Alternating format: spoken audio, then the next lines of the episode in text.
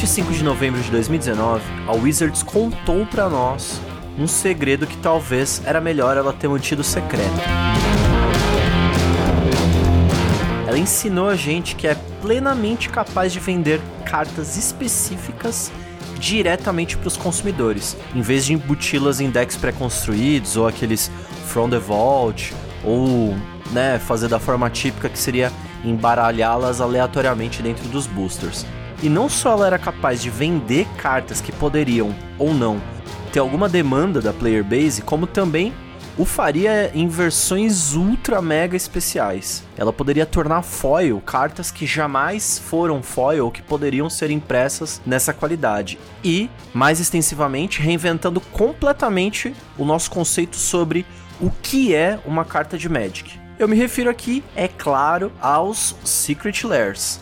O Secret Lair é uma submarca de Magic que agrupa cartas em pequenas edições colecionáveis e com temas atípicos e estilos artísticos ainda mais atípicos, radicalmente diferentes do que você encontraria numa coleção entre aspas normal de Magic. Nós estamos mais perto do que nunca de voltar a nos encontrar presencialmente para nos esbaldar em abraços, cervejas, para quem é da cerveja, e risada. E eu não consigo parar de pensar em uma coisa. Quando eu castar aquela carta advinda de um maldito Secret Lair nervosão no meio da mesa, tipo aquele Assassin's Trophy que parece uma capa de disco de uma banda de metal, alguém inevitavelmente vai virar e falar: Ei, isso aí não é uma carta de Magic.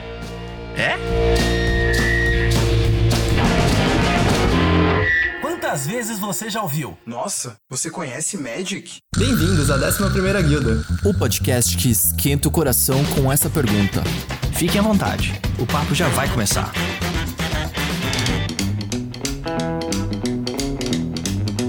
Bom, a gente tá gravando esse episódio exatamente dois anos depois do primeiro Secret Lair lançado. De lá pra cá, houveram 79 novos lançamentos. Eu comprei alguns, apesar, né, de estar no Brasil, e aqui na guilda a gente se presenteou com alguns também. Na verdade, se você for para para pensar, o Secret Lair é o presente perfeito. Hoje, na presença de Felipe Moreira, olá, e Rafael Reis, Images and Words. Eu, Sicone, como anfitrião, vou tentar conduzir essa conversa sobre o Secret Lair, expressão e a Era da Vaidade.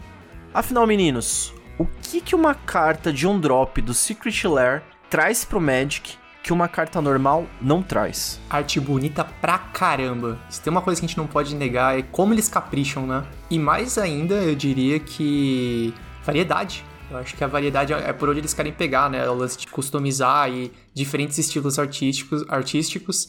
É isso que traz do ponto positivo. O que traz do ponto negativo é uma baita de uma segregação muito louca financeira. Será? Eu acho que ela tá tentando pegar para a vaidade do jogador, cara. A vaidade do jogador de Magic já é extremamente exacerbada. Ela dá uma oportunidade do cara se destacar ainda mais. O cara que casta um Secret Lair na mesa. Olha o Secret Lair, o cara aí, pá. Ah, cara, lá nos Estados Unidos, sabe, deve ser meio besta assim. Mas aqui no Brasil, cara, o esforço que você tem que fazer para adquirir um Secret Lair te bota milhas na frente de a pessoa entender o quão investido tu tá dentro do jogo. Isso é verdade por fatores que a Wizards não tem culpa nenhuma, certo? Assim, o nosso câmbio não tá dos melhores, a gente tá sofrendo uma pandemia e tudo mais. Mas, se você for parar para pensar no valor desse produto lá no mercado deles, muitas vezes está compatível ou até mais barato do que o valor daquela carta single no mercado secundário.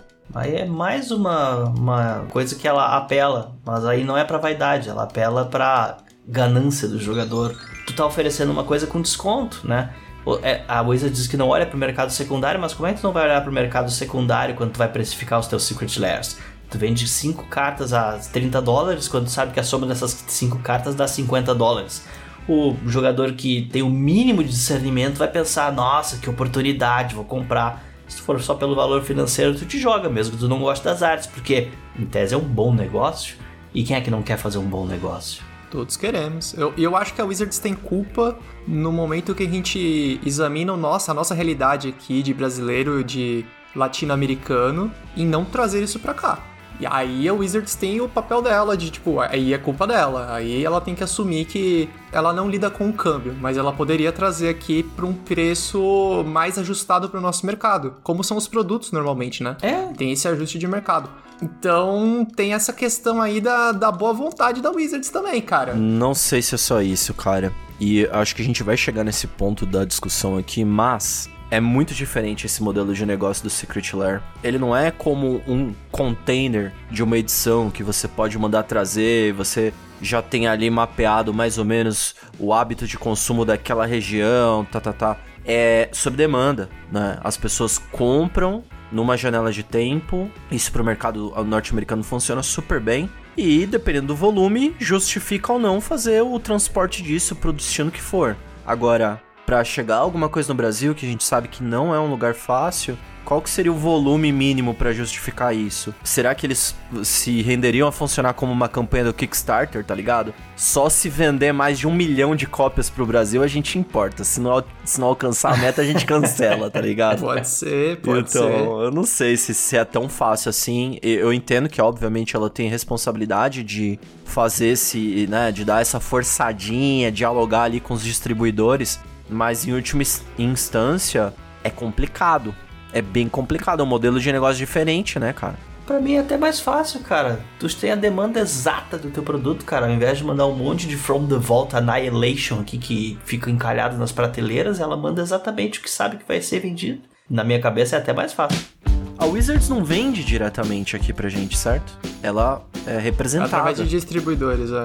Então, mas os, aí os distribuidores que têm que calibrar o que, que eles compram e o que eles não compram podem errar. No produto sob demanda não tem erro. Mas aqui a gente não compra do distribuidor o Secret Lair. Nem lá fora, nem aqui. Seria. Seria da própria Wizards. Esse, acho que esse é o ponto, sabe, Rafa? É, esse é o degrau. E nos lugares onde a Wizards entrega, ela realiza a entrega, né? Toda essa cadeia logística ela pegou para si. Sim. Enfim, é que não tem como falar sobre Secret Lair sem passar pela questão BR, né? É, tipo, as polêmicas. Isso que a gente nem entrou na escassez programada de mercado.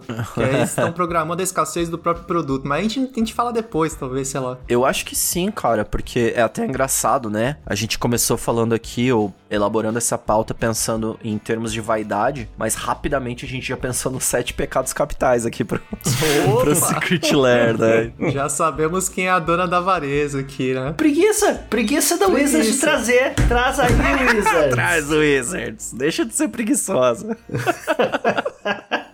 Mas, caras, assim, antes da gente pular completamente pra dentro de outros aspectos que tem a ver com o hábito de consumo de nós, né, jogadores de Magic, eu queria trazer aqui pra vocês algumas curiosidades até que é, na investigação nossa me deparei. E uma delas é a respeito das direções que os Secret Lairs têm tomado do ponto de vista artístico. Uhum. E a gente viu muito recentemente aí um- uma série de lançamentos bem polêmicos a respeito das artes que ela escolheu fazer, né?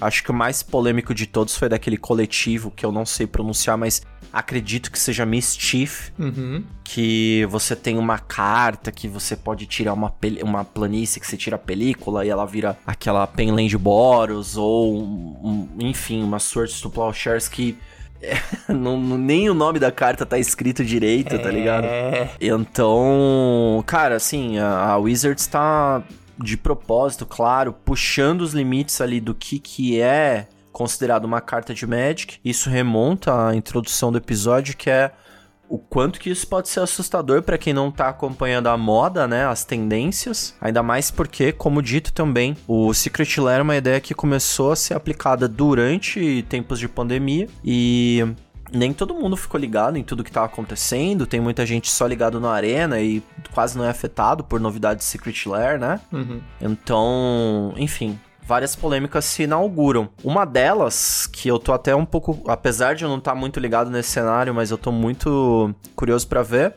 são os eventos sancionados e os Secret Lairs, né? Eu acho que tem uma discussão que eu queria trazer aqui pra mesa, mas só pra inaugurar ela, e eu passo a palavra. Cara, é, teve uma coisa sempre que eu achei muito curiosa. Que a Wizards é, sempre foi, digamos assim, complacente. E agora isso tá tomando uma. Tá virando alvo até de debate, que são o, o que, que é uma carta de Magic para um campeonato sancionado, né? Uhum. Então, assim, você poderia levar uma carta alterada, com a arte alterada para um campeonato. Esse é o ponto que eu quero trazer. A Wizards sempre permitiu isso.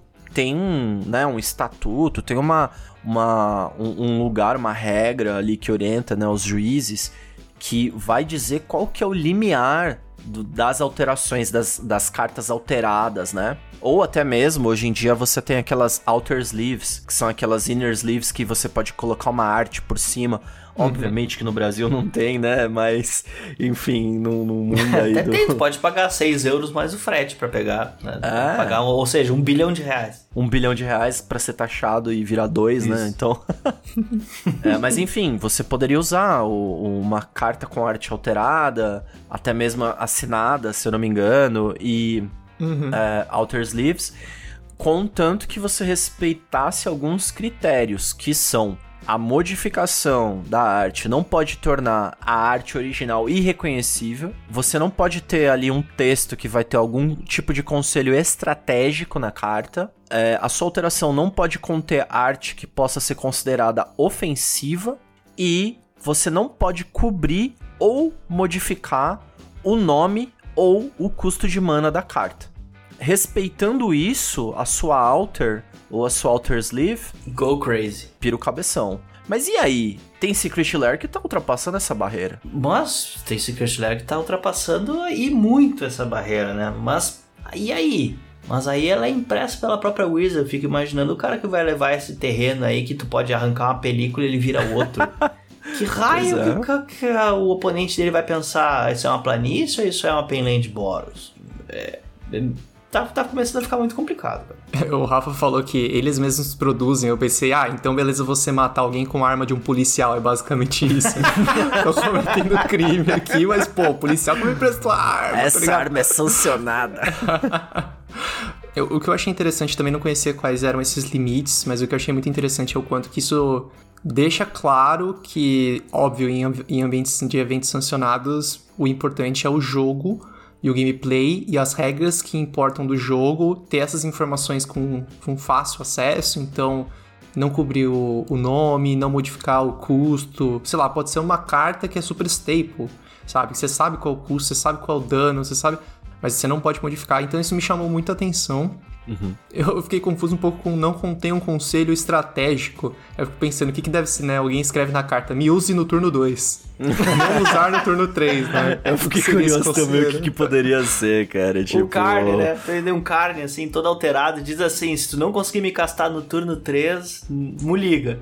Esse é o conselho É, estratégico. então. não, pode ser assim. o Bolt na Bird também, pode ser É um conselho estratégico, cara. Em relação a essa atitude da Wizards, é. Cara, pra mim, minha opinião, a gente conversou bastante sobre isso antes de gravar. Essa carta não é pra você jogar. Ela não é uma peça de jogo. Tá. Essa carta não é uma peça de jogo, essa peça é um colecionável, que tudo bem, tem um colecionável e você pode até utilizá-lo como uma peça de jogo. Mas eu acho que em algum momento a Wizards vai baixar um. Acho que ela nem vai precisar baixar uma regra. Eu acho que com essas regras que estão aí já fica claro que, por exemplo, aquele Swords to Plowshare, que tem o 2 no lugar do 2, não vale num evento sancionado. Não vale? Mas é impresso pela Wizards. Não, Swords to hoje vai Plowshares. valer, vai valer. Hoje Todo vai valer, sabe mas eu- faz Swords to Plowshares. Cara, mas quem tá lá não vai ser o cara que definiu que essa carta seria impressa, vai ser o juiz. Se o juiz vai pegar e vai ler as regras, vai falar, não pode. Não, mas é uma carta impressa pela Wizards. Ele fala, a Alter também é impressa pela Wizards. E foi alterada por você, mas tudo bem. Cacete, mano. Aí é, tá ficando complicado. Eu acho que a Wizards é. tá expandindo o próprio Assim- leque de regras que ela mesma se impôs. Exceções, né? Eu acho que ela vai baixar em algum momento uma regra, tá, gente? Por enquanto não existe, por en- mas por enquanto elas estão meio que dando overlap, né? Tipo, o você jogar com uma carta dessa e a regra se opor a você jogar com uma carta dessa. Ah, o nome da Swords to Plowshares, ele tá Swords 2 Dois Plowshares, Plowshare. né? Isso, isso. Então alterou o nome. E é idioma, é bobo, é bobo. É, é, tipo, é uma diferença boba, óbvio, idioma e tudo mais. Mas, por exemplo, quando você tem carta que fala, ah, é, exile todas as cópias com o nome X. Uhum. O nome tá diferente. Ah, Entendeu? é verdade. O player mais pai pode dizer, não, mas a minha tá e, só nossa, dois. e aí, Pô, com certeza. não. E esse ambiente é totalmente voltado pra esse player. né? É, eu, eu nem sei se é o Spike, eu acho que é aquele player que- de má fé, né? Que, É, que fé vai tentar se aproveitar ali do, do, do mínimo do mínimo. Mas assim, Ferilau, eu, eu sinto, né? Que não vai ter, não vai existir esse dia que a Wizards vai falar não pode, porque empoderar as pessoas nesse sentido de usar a carta também como peça de jogo, ou seja, não transformá-la numa borda prata, é, é o que dá o poder de, de venda ali para aquele, pra aquele asset específico.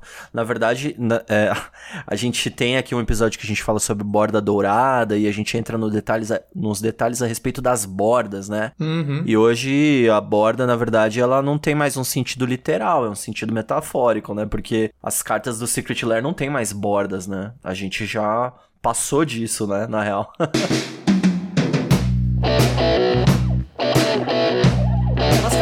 assim, quando eu joguei Modern com meus bolts que são de Secret Lair, eu, sou, eu, eu tive alguma espécie de...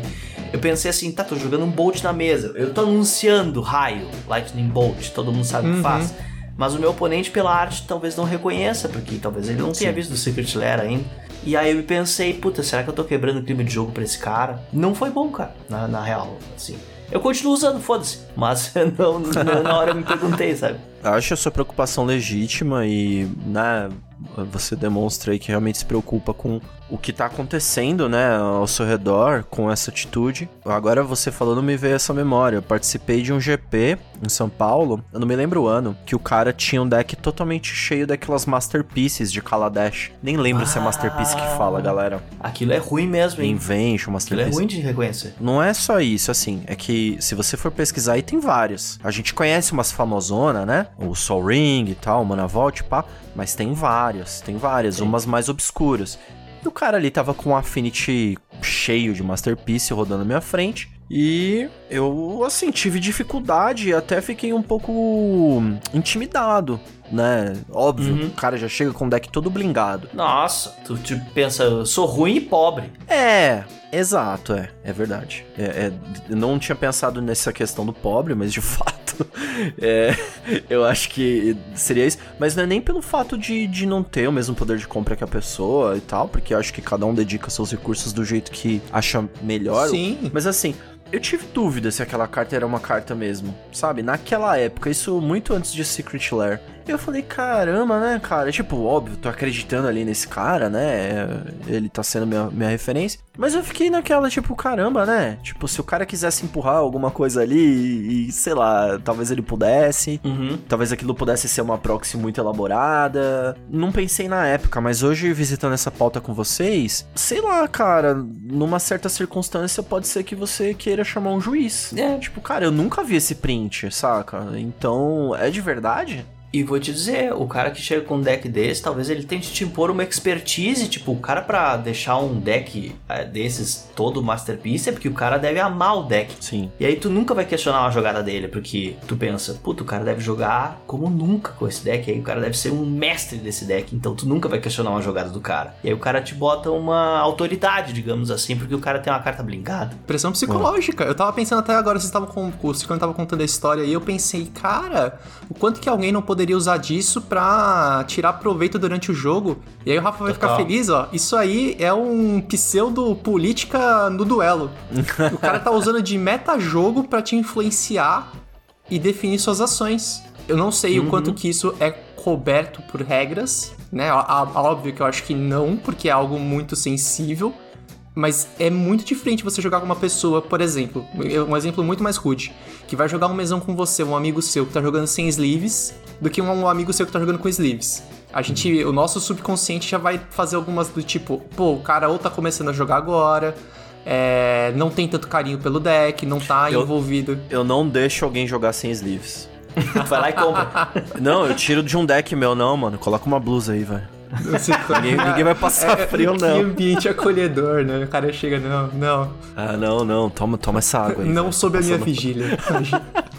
Não, brincadeira. Eu fico um pouco incomodado com pessoas que não usam sleeves, É, cara. mas é- são coisas que a, a gente acaba meio que, né, pensando e julgando Sim, ali. Eu não sim. sei, alguém pode sim tirar proveito de uma situação dessa, chegar com um deck todo blingado, é, usar de má fé por uma, sei lá, um print super específico. Que, que é, sei lá, sem texto, né? Tem, tem também uns prints, assim, oficiais da Wizards. Sei lá, mano. Eu não sei como que os juízes lidam com isso nos campeonatos. É, inclusive é um tópico que eu queria discutir aqui com vocês, porque nem tudo que os Secret Lairs estão fazendo é novidade. Algumas coisas já foram testadas, Uhum. e já foram testadas faz tempo. Tem duas coisas que eu queria destacar aqui mais, que são tem cartas que não tem regra escrito nelas, que são as cartas full art. É, e acho que, eu não sei, as primeiras devem datar de 2009, deve, sei lá, ou mais antigas ainda, faz tempo. Mas tem cartas que nem tem Oracle, não tem regra. E você tem que deduzir o que a carta faz pelo título dela, mas são, não sei se necessariamente, mas costumam ser cartas com um efeito icônico do Magic, tipo Sim. o próprio raio, ou um negate, ou um Day of Judgment, ou É, mais ou menos, né? Porque também tem o caso de Cryptic Command, tem quatro, com, quatro Ah, é. Esse é o mais Exato, eu icônico. falar. E se eu esqueci um dos módulos do Crypt Command? Aí você fala, não, nesse módulo aqui eu ganho o jogo. É, o normal é o Counter Draw. Eu lembro de Searing Blaze. Searing Blaze é uma carta que, pra quem usa, sabe o que faz, mas ela tem uma regra dúbia ali. usa, se não. ela Não. perde o primeiro alvo, ela continua dando 3 de dano. Então, cara, é uma carta de regra estranha, assim. Não, não dá pra tu fazer ela sem, sem texto. Você tá me dizendo, Sicone, que a Wizards tá, tá copiando ela mesma do Secret Lair? É isso? A Wizards, ela faz isso toda hora, cara. Ela copia ela mesma de ideias do passado, e até aí eu acho que é fair use, tá ligado? Tipo, Uhum. tudo bem. Mas ela copia ideias não que, que não são dela também. Ideias da própria fanbase da Wizards, em termos de meme, em termos de custom cards, tá ligado? Enfim, as pessoas amam o jogo e elas criam acho que todo jogo ou toda franquia chega numa certa maturidade de um, de um certo público que ele começa a ter essa produção de, de conteúdo pelos fãs. E a Wizards é, o Magic é agraciado por isso. Então tem muita coisa feita pelos fãs. E que esse é um dos temas principais aqui do episódio. A Wizards acaba capitalizando em cima disso também. Um desses outros aspectos que a Wizards está capitalizando em cima são as full text lengths. O Ivan tá se remexendo agora, tá fora aqui da gravação, mas deve tá. A orelha dele tá pegando fogo agora. Van odiou, né? Odiou, odiou, mas é, por que que as full text lengths, é, elas, elas batem em dois pontos, cara? Assim, é sabido que uma carta de Magic, ela também é representada ali por uma, por uma arte. Uhum. né? E que você não pode desfigurar a carta ao ponto da arte ficar irreconhecível. Quanto menos não ter arte nenhuma. Então, por esse lado, a Wizards está atropelando ali uma das premissas que ela coloca. No sentido de uma carta ser ou não legal, enfim, num campeonato sancionado. Esse é um ponto. E o outro é, essas cartas, essas lentes com full text lentes, elas são uma piada na- nas interwebs, né, nos Reddits da vida, há muito tempo. Então, se você for procurar, a fanbase da, da- do Magic já tinha feito isso há muito tempo atrás. Pô, a Wizards viu ali um filézão falou: Ah, meu, piada engraçada, vou capitalizar. A Wizards é aquela pessoa que pegou a, a imagem engraçada da internet, mas não pegou o post mostrando quem fez essa imagem. Basicamente é isso, né? Tipo, Sim, porque se tá na internet é domínio público, né, cara? Tipo, a piada tá lá, ela não tem um autor. Você pode traçar, você pode traquear a origem, né? Tipo, traçar a fonte, eventualmente qual a primeira pessoa que postou aquilo, tal. Mas assim, você pode fazer isso, mas não quer dizer que a pessoa consiga sequer colocar algum tipo de copyright naquilo, porque ela, em primeira instância, fez um, um, um trabalho ali, né, de parodiar, vamos dizer assim, Uhum. um conteúdo da Wizards, seguindo um estatuto da própria Wizards, que é aquele do fair use da marca da Wizards, uma quantidade de itens que você pode alterar, personagens que você pode usar nas suas histórias, né? Que dá mais tração para a própria marca, para a própria franquia. Não, aí entra um jogo de quem que tá capitalizando em cima de quem, né? Porque na administração isso aí se chama cluster, né? É quando tu monta um aeroporto, vem na- do lado a empresa de buffet, a empresa que dá o Uhum. combustível, a empresa que faz reparo, então se cria todo um ecossistema ali em volta do aeroporto. Então a Wizards lançou o Magic Cara, vem o Alter, vem o, a empresa que faz sleeve, vem a empresa que faz não sei o que, e todo mundo tira uma. Gera um mercado, o mercado cresce na verdade, mas todo mundo capitaliza em cima de uma propriedade que é do cara do centro, do Magic. Então o Alter, ele tá ganhando dinheiro em cima da Wizards. Será que não é justo agora a Wizards tomar um pouquinho de mercado desse cara que faz Alter também? Dizer, tá pra cá porque esse negócio aqui na verdade é meu. Aí que pecado que é esse aí? É avareza, né? Tu, tu, tu não, não, quer deixar ninguém ter um pedacinho daquilo que é teu. Então. É. Cara, eu, eu, eu vou aproveitar esse gancho para entrar nesse ponto agora que é de um amigo nosso. É um exemplo que ilustra muito bem esse vai e vem. Um amigo nosso, ele resolveu criar um deck dele, um Ur Dragon, e ele basicamente customizou digitalmente todos os dragões ali, ou quase todos os dragões do deck. E ele resolveu imprimir aquilo ali num papel que imita a gramatura do papel do Magic e tal, para uso próprio no, no, na montagem do deck dele, ele ter ali uma versão toda especial do deck dele. Diga-se passagem, ficou bem bonito. Sim. É, ficou muito bom. Já não, era, não é a primeira vez que eu vejo uma coisa desse, nesse sentido, ficou realmente muito legal. E aí isso levanta alguns questionamentos, porque é um pouco inevitável comparar até um pouco dessa iniciativa com o próprio Secret Lair, porque volta e meia a Wizards lança um drop lá do Secret Lair com um tema específico. Ah, goblins, gatos, piratas, etc esse amigo fez dragões, os dragões que ele usa ali no, no, no contexto dele. Mas ele fez as alterações digitais e, e, fez a impressão das cartas com o objetivo principal de ter as cartas. Ter as peças de jogo.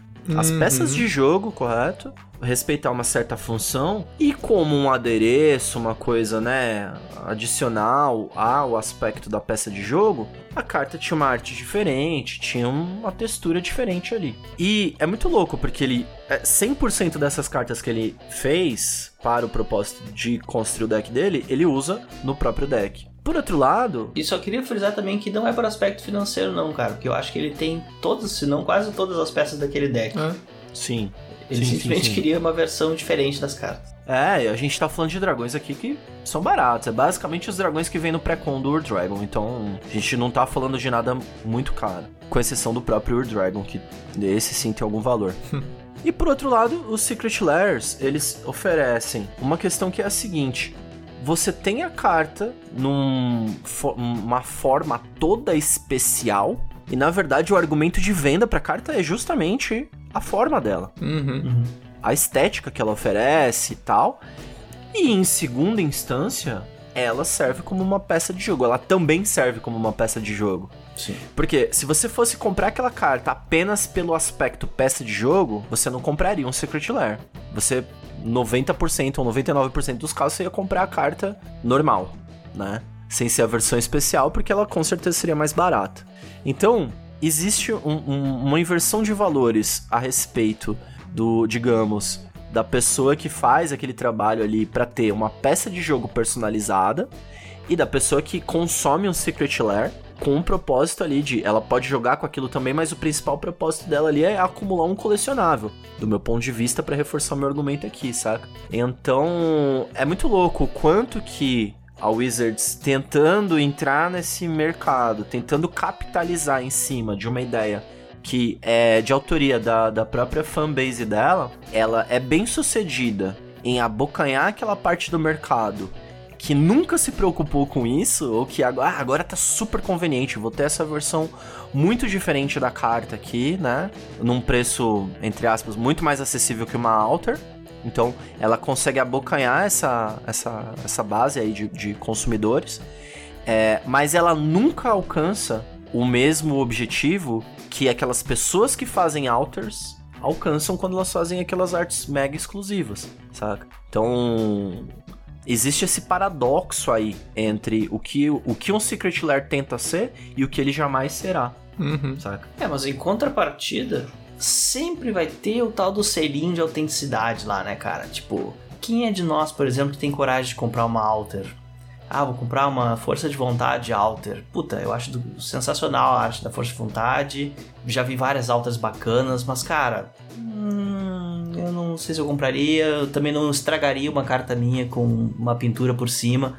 Agora, quando eles imprimem uma força de vontade com um selinho de autenticidade lá, talvez eu queira, sabe? Uhum. Me diferenciar, mas de uma maneira oficial, sabe? Já que eu tô investindo uma grana nesse negócio, quem sabe eu não pego de, de uma vez a oficial, sabe? Que eu sei que ela tem um selo de autenticidade e tal. Isso eu acho uma postura super careta, Rafa. É, é, é, provavelmente seja, sabe? Tipo, você quer uma coisa diferente, mas você quer ser o diferente que é igual. O diferente a todo igual. É. É, o diferente igual. É paradoxal. É, eu acho que aí vai pro lado do colecionismo. Eu consigo ver muitos paralelos do que o Rafa falou com pessoas que colecionam, por exemplo, jogos antigos dentro da caixa que Boa, nunca boa. foram abertos. Eu usei esse exemplo quando a gente tava discutindo a pauta. De que eu comprei um jogo que veio só o cartucho.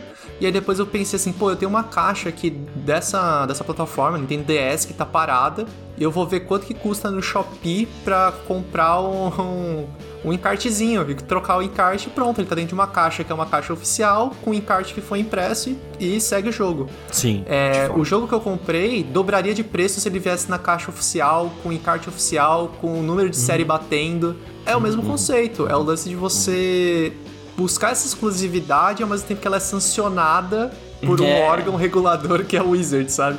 Pelo lado do colecionismo, esse argumento me convence muito.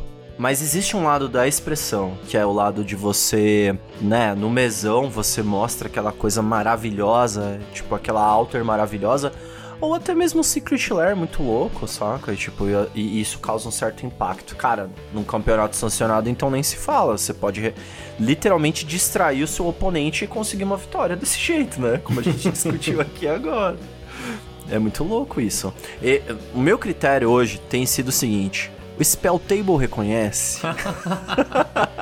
É, isso é muito importante, porque o deck desse nosso amigo aí, cara, é zica de jogar contra ele, porque a gente não conhece nenhuma arte. Aí ele fala, tô baixando aqui o Earth Dragon. aí tu olha, é um dragão lá do filme, não sei o que e tal. Aí ele, ele fala Earth Dragon, eu sei o que faz, mas pela arte não reconhece. De fato, assim, atrapalha bastante no Spell Table. Inclusive, quando a gente fez um episódio sobre proxies, a gente conversou bastante sobre as- respeitar certos critérios para facilitar a leitura do board state, né? Senão, você tá uma mesa ali com 200 cartas em cima da mesa, você, cara, é, é mais difícil mapear e isso pode tornar o jogo ainda mais pesado, né? Vou fazer uma leve pincelada sobre a questão de gameplay e da função, que o Ciccone puxou esse gancho. Não vou me aprofundar muito, mas pra mim é totalmente oposto à filosofia do Magic. Você ter cartas que você tem que parar o jogo e falar, não, explica a todo momento o que, que essa carta faz, todas as cartas. Por quê? Um dos pontos que faz Magic se diferenciar de muitos outros card games são as benditas das mágicas instantâneas, que te dá uma ação no turno do oponente e dá um senso de interação muito grande entre você e o outro jogador. Vocês estão ao todo tempo interagindo e você não tem aquele turno morto, né? Agora imagina que toda vez que você baixa uma carta e você tem que explicar o que a carta faz porque ela não tem o texto pro oponente ler, o quanto que isso atrapalha o ritmo de jogo. Então eu acho que todas as cartas, e aí eu coloco tudo no balaio, tá? Todas essas cartas que não te permitem ter acesso rápido às informações e à noção do que a carta faz, além de tudo, além de atrapalhar o ritmo do jogo, também excluem novos jogadores. E aí a gente poderia até de repente falar sobre público-alvo. Exato.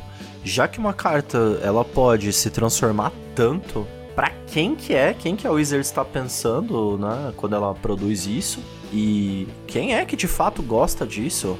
O Rafa deu um bom exemplo agora há pouco. Uhum. O Rafa falou que é um cara que não fica tão confortável com uma Alter ali do Force of Will, mas um Secret Lair de, de uma arte bonitona do Force of Will, talvez ele ficasse mais, né, afim. Apesar de que se essa carta específica fosse lançada no Secret Lair, com certeza ela seria mais cara do que qualquer art, Alter que você pudesse encomendar, né?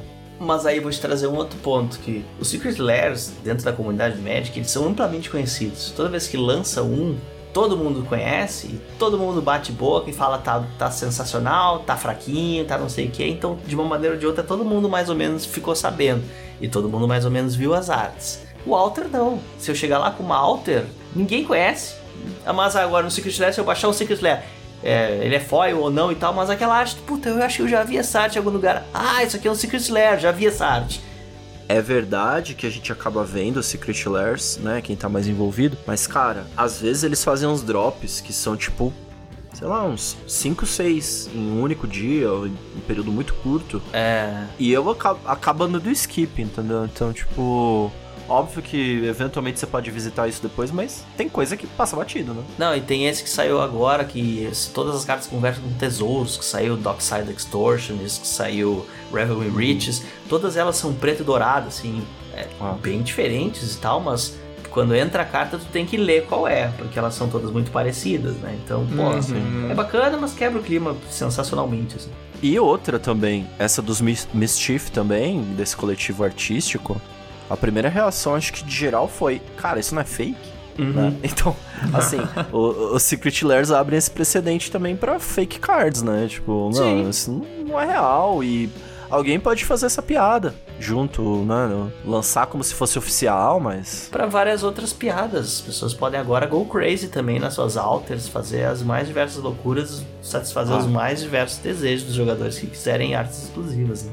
Alguém tem que criar agora, ó, vamos lá, ideia pros Alters e pra Wizards, aquele. Hum. Aquela história da eu sou uma carta de Magic, tá? Desenha um cachimbo assim. Ou de- imprime a carta de Magic no plástico. e fala, eu sou uma Sim, carta de sim. Magic. Gente, inveja é pecado capital? É, né? Nós estamos É. com inveja de quem pode comprar essas coisas, cara. Essa que é a grande verdade. o Rafa tá ticando, tá fazendo a lista dele ali. Peraí, já foi seis dos sete pecados, deixa eu ver. É muito louco, porque é tão heterogêneo, cara, o que pode ser um Secret Lair, que não é possível dizer que você não sente, pelo fato aqui da gente não conseguir isso de, com acesso muito prático, tem coisas que a gente dá falta, né? Pô, cara, eu queria muito ter esse, esse aqui com uma arte psicodélica e tudo mais, tá ligado? É, mas tem muitos outros que a gente não dá a mínima bola. Uhum. É totalmente opcional, né? O- a questão de aderir ou não ao Secret Lair, esse é o ponto, saca? Mas enquanto assim, enquanto ele é opcional, ele está sendo impresso e cartas estão sendo injetadas no. Prints alternativos estão sendo injetados ali no- na nossa economia, saca? Sim. E tem um fator muito importante que é o fator reprint do Secret Lairs, né? Como você falou, essa coleção aí das cartinhas douradas, Rafa, traz o Dockside. Um tempo atrás. É. Eu Traz, acho né? que é. Pô, traz, traz, não, com certeza. Traz, você é tem razão, reprint, mas eu oficial, acho que é, né? é pequeno, assim, o que ele bota de Dockside no mercado, sabe? Nesse caso aí. Seria o equivalente a ter, sei lá, uma versão de. Acho que de juiz é ainda mais, né? Mas, por exemplo, É, uma versão, assim. sei lá, do GP. Carta promo do GP de 2023, sabe? Não vamos longe, cara. É, dois exemplos de cartas aqui que não fizeram a menor diferença. Que foram agora em Modern Horizons 2. Eles imprimiram as cartas de Modern Horizons 1. Só que elas só vêm no frame antigo. E aí elas não fizeram a menor diferença no preço. O Urza não caiu de preço, né? A, a Prismatic Vista não caiu de preço. E o outro exemplo são as cartas da The List. Que vem aqui, eu tava esperando para comprar uma Ancient Tomb. E aí agora saiu na The List, Ancient Tomb. Que sensacional. Eu esperei umas semanas nem mexeu, cara. Não fez o menor impacto. Então, quer dizer, se a impressão não for massiva, ela não faz diferença no preço das cartas. E eu quero crer que o Secret Lair não é. Aí, então, é aí esse é o ponto importante da discussão, porque assim, é sob demanda, né? É só demanda. Então, assim, as pessoas. A Wizards vai imprimir tantos Dockside quanto comprarem. Sim. Os números são o seguinte, cara. Os que não fazem muito sucesso, eles são cerca de 5 mil cópias vendidas lá. Se não me engano, era aquele do Yargo, é, o mais fraquinho, assim, que não apeteceu muito. E o do Walking Dead, que foi o de maior sucesso, se não me engano, foi 40 e poucos mil. Então ó, ele oscila aí entre 5 mil e 40 mil. Vamos botar aí de média 20 mil cópias. Não é, não é muito não, cara. Só que é muito rentável se tu pegar 80 Secret Lair, dividir por dois anos, dá 40 por ano, vezes 20 mil cópias de média, dá 80 mil cópias vezes 30 dólares, dá 240 mil dólares. É, não, dá 24 milhões de dólares. É um bom dinheiro pra Wizards. É, então, é grana, entendeu? Só que não é muito não. Não é muita cópia não. Tem demanda. Tem demanda pra caramba, pra um Dockside pelo menos. Essa coleção aí, que eu acho que são coisas que mexem com tesouro, né? Eu queria. Eu super queria também. Na verdade, eu queria que essa versão especial abaixasse a versão comum do Dockside. É, porque eu não gostei dessa versão especial. Não, mas tá disponível sob demanda, sim. Mas então quer dizer o seguinte, que se a Wizards não colocar o Dockside numa coleção dessas que vendem containers de, deck, de, de booster box, ele não vai efetivamente abaixar de preço. Os Secret Lairs não afetam tanto o preço dessa carta no mercado. Eu acho que não. Nulo que afeta. Porque é totalmente. É, é o lance de ter uma pouca oferta, cara. Como vocês estavam falando. Tipo, é tão pífio, tipo, a quantidade de cartas que vão entrar no mercado. E assim, Uhum. você ainda tem que contar pra revender. Por exemplo, vamos supor que eu só quero o Dockside, né? Eu tenho que contar com alguém que comprou o set completo.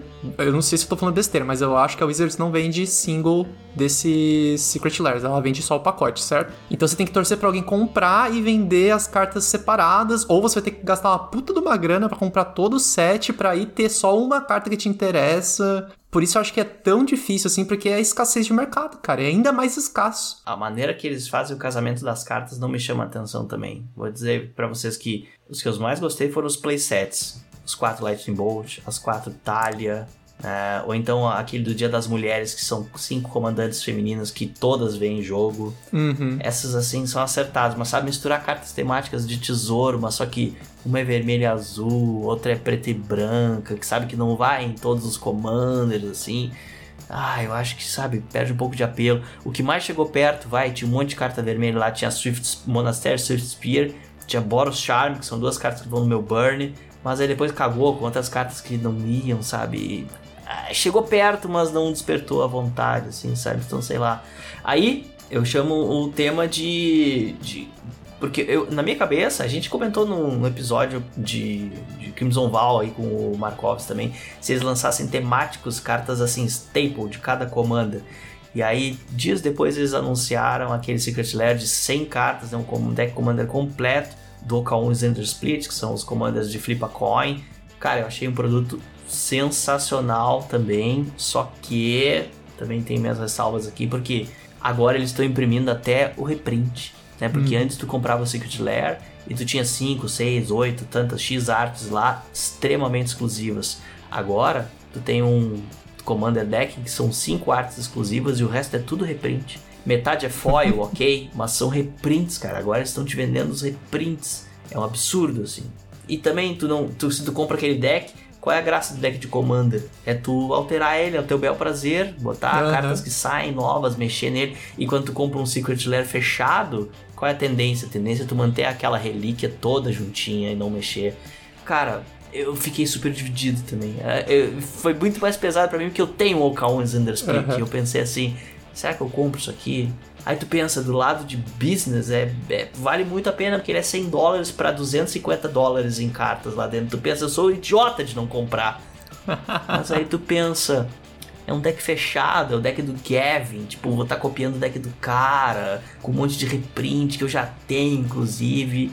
Ah, não sei, cara. Aí, Rafa, esse seu discurso pra mim te coloca, se a gente fosse te colocar num gráfico, você tá muito mais pendendo pra função, cara, porque até os Secret Lairs que você mais se interessa são os que você vai conseguir dar função.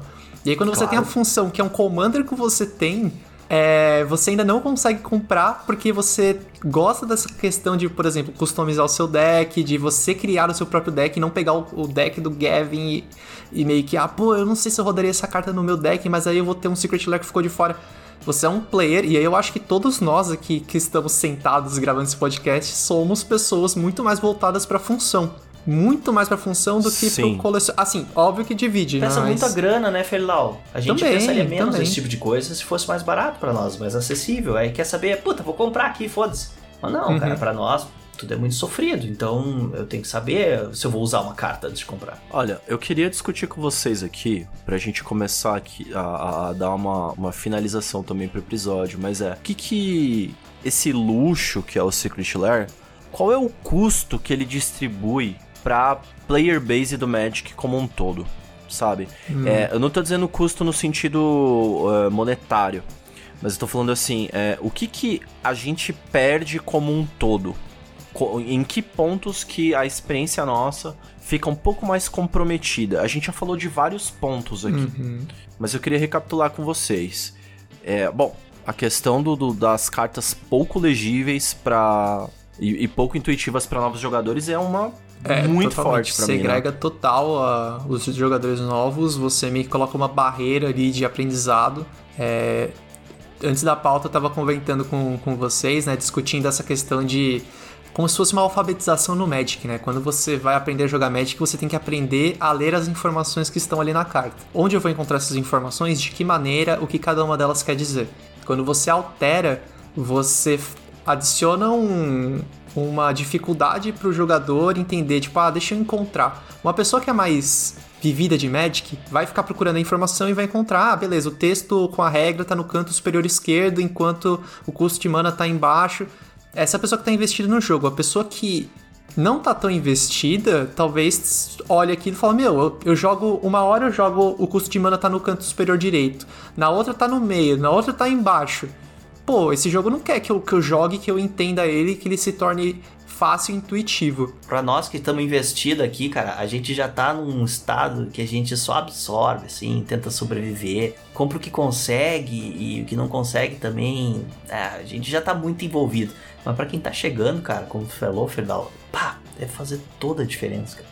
Digo mais, não só o Secret Lair, mas toda essa política que desde o Drain eles estão imprimindo. É carta borderless, é carta foil, é carta não sei o que, é Collector Edition, BBB. Cara, isso é ruim para as lojas também, cara. Já pensou tu ter que manejar o estoque de uma loja com todas essas alternativas de carta lá?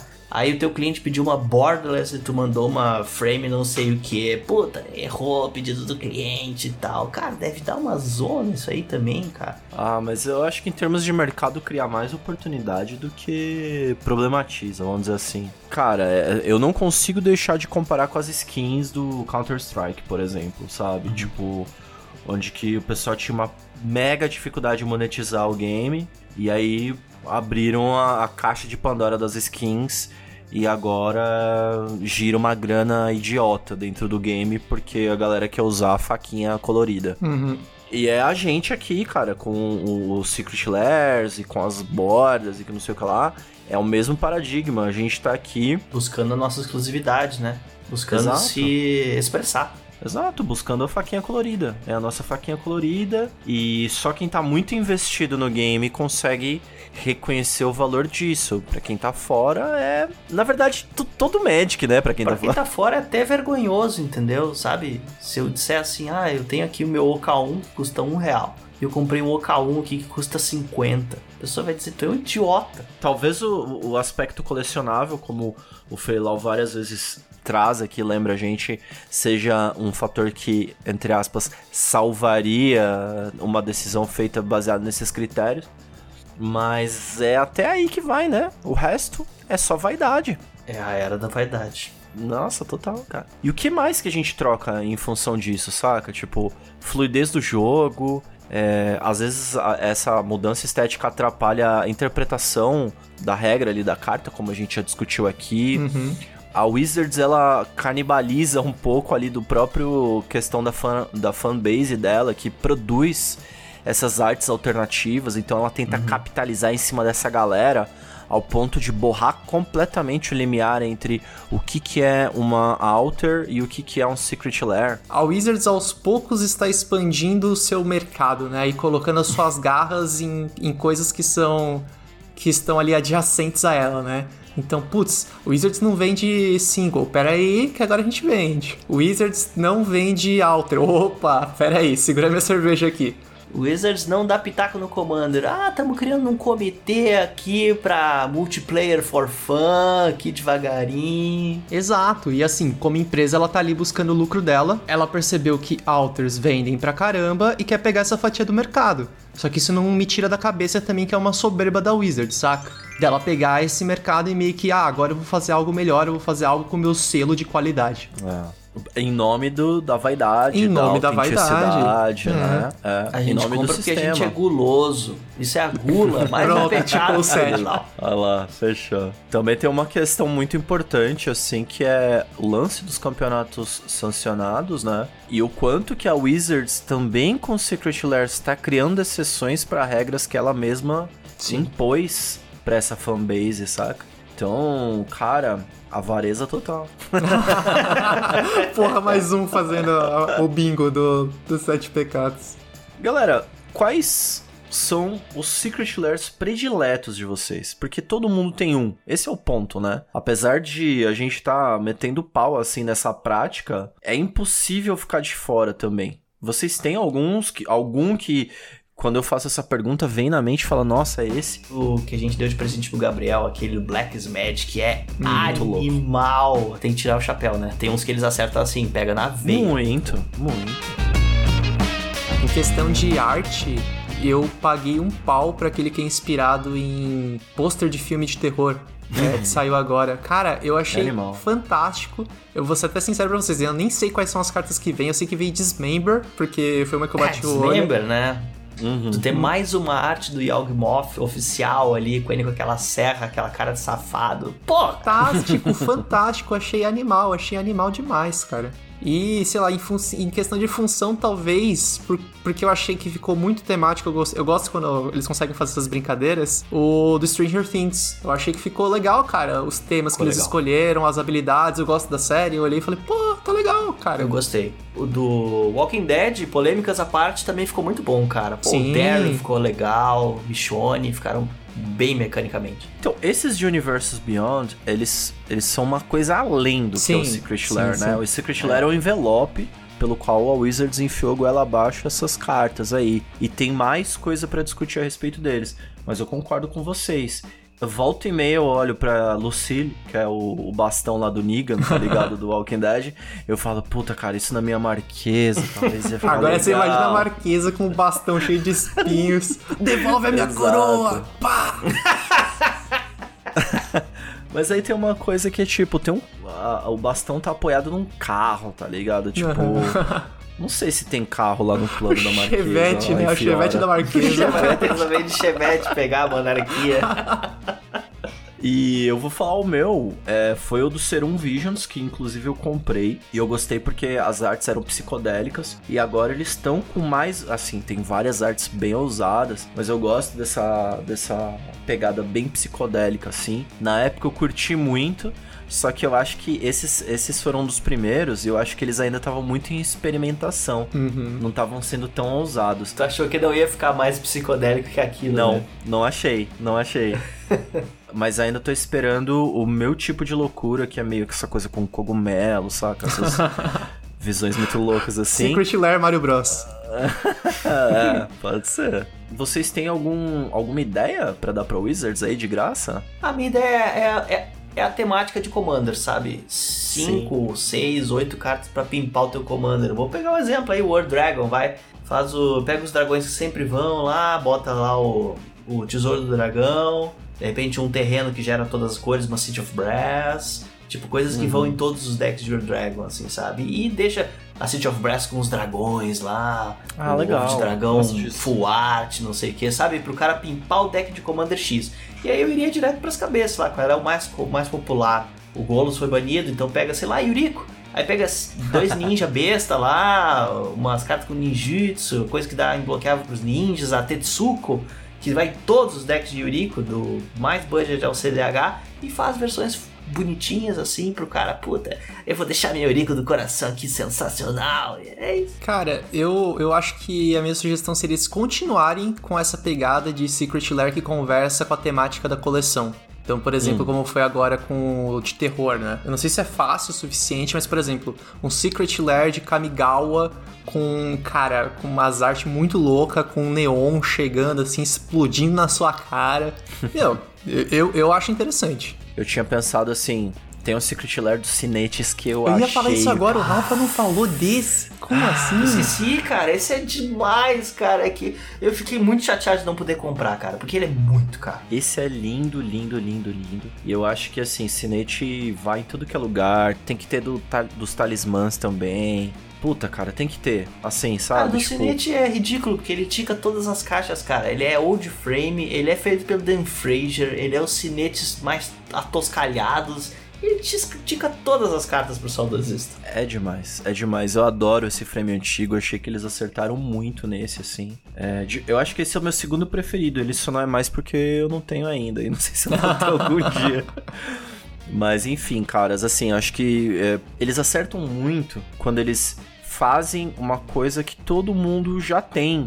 mas numa versão É. mais especial e num Uhum. preço muito acessível, assim. Então, os cinetes achei que foi muito acertado. Faria outros na mesma linha, sabe? Pedras de mana, que todo mundo precisa. Ou ciclos de terrenos, tipo as Penlands, sabe? Tipo, coisinhas do dia a dia. Cicone, não vai sair, mas vamos lá. Ciclos de terreno, berço de geia, é. Eu sei, não vai sair, óbvio.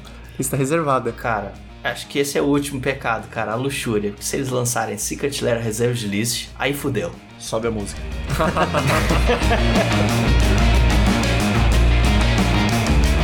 Galera, eu queria agradecer então a presença de vocês nesse episódio. Por favor, ouvintes, sigam a gente nas redes sociais. O nosso usuário por aí é 11guilda. Se você gostou desse episódio, recomende aí pro seu playgroup. Isso ajuda muito a gente. Todos os links para coisas que a gente citou aqui durante esse episódio vão estar na descrição. E finalmente eu passo o turno.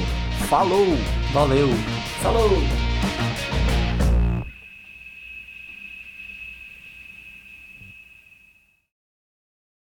Pô, galera, acho que faltou um pecado aqui, mano. Eu tava vendo ira. A gente não falou nada sobre ira. Porra, esse não tá puto com o que a Wizards tá fazendo, mano? Puta que pariu.